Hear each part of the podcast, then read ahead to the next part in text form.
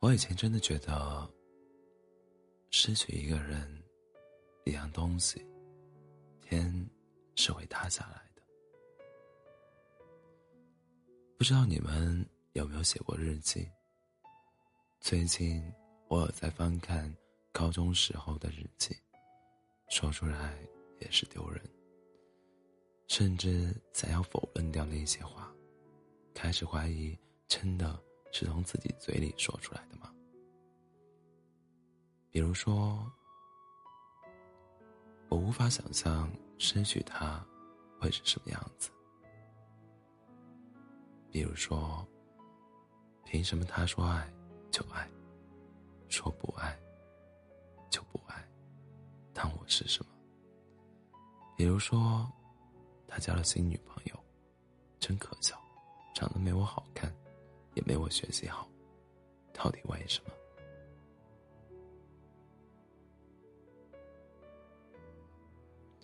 年轻真好啊，遇见谁都觉得是责万。年轻也真蠢啊，失去谁都觉得丢了命。我 QQ 空间的留言板有好几千条留言。有段时间，大家特别喜欢把留言板当树洞。今天吃了什么？明天想起了谁？后天又见到了谁？都会给对方留言，骂渣男，骂前任，吐槽班上的谁谁谁。留言板的小姐妹小姐妹里有一个女孩子。每次听林林宥嘉的说谎，都会哭，但是每次去唱歌，他都要点这首歌，也不唱，也不允许别人唱，放着原声。歌里唱：“我又不脆弱，何况那算什么伤？”他就喝口酒，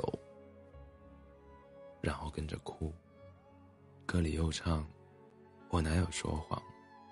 请别以为你有多难忘，他就笑笑，但是眼泪还是挂在脸上。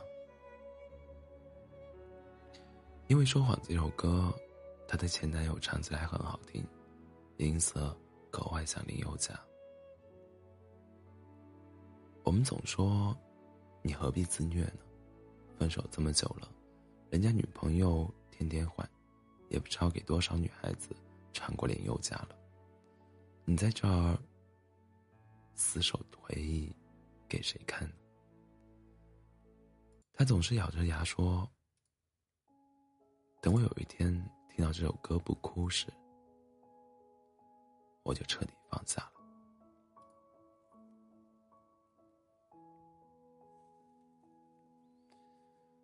他在朋友圈里分享了那首歌，说。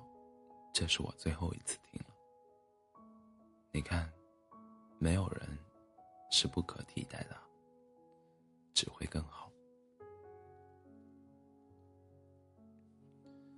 好像时间越久，我们越会发现，人和人的感情真的很脆弱。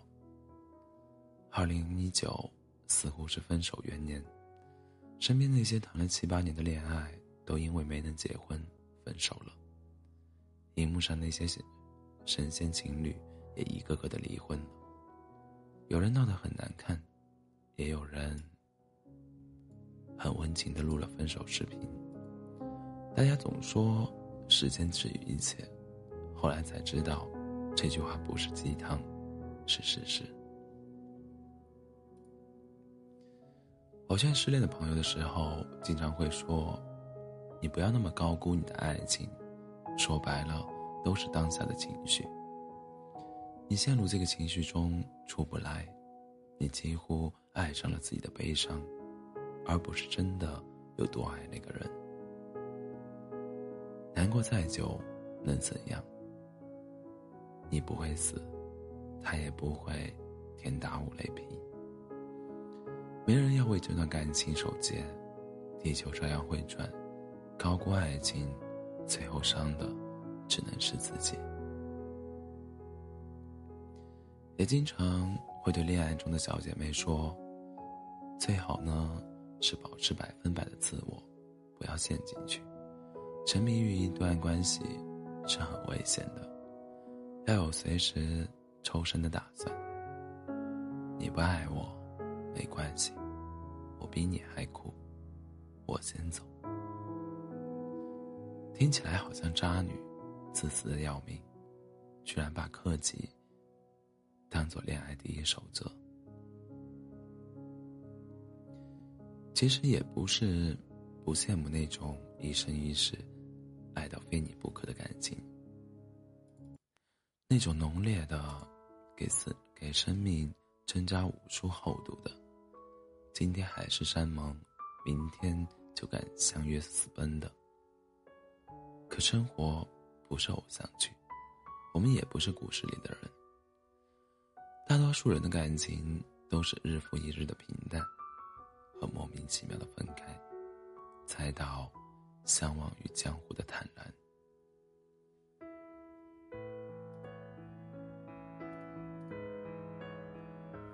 那些你以为过不去的，最后也都一个人熬过去了；那些你以为忘不掉的，最后，也成为了饭后的谈资罢了。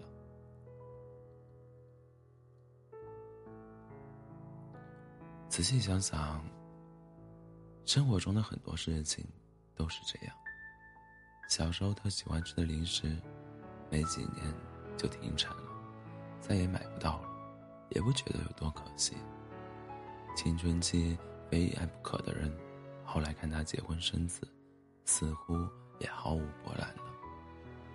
甚至曾经觉得一定要拥有的人生，也在长大过程中逐渐改变了目标，换了条路继续再走。可一切都还挺好的，没死去活来，也没哭闹着还要拥有。因为我们人类就是靠着强大的适应能力存活下来的。最爱的火锅店关门了。换一家也照样吃。喜欢的小裙子下架了，其他家也有相似款。那个人走了，还会遇到更多人。有无数种方式可以让你开心，也有无数条路通往未来。人会成长，终会有一天，终有一天会放下我执，我执。然后发现那些不可替代的，都变成了回忆；那些留在身边的，才是当下。所谓当下，不就是我们该珍惜的全部吗？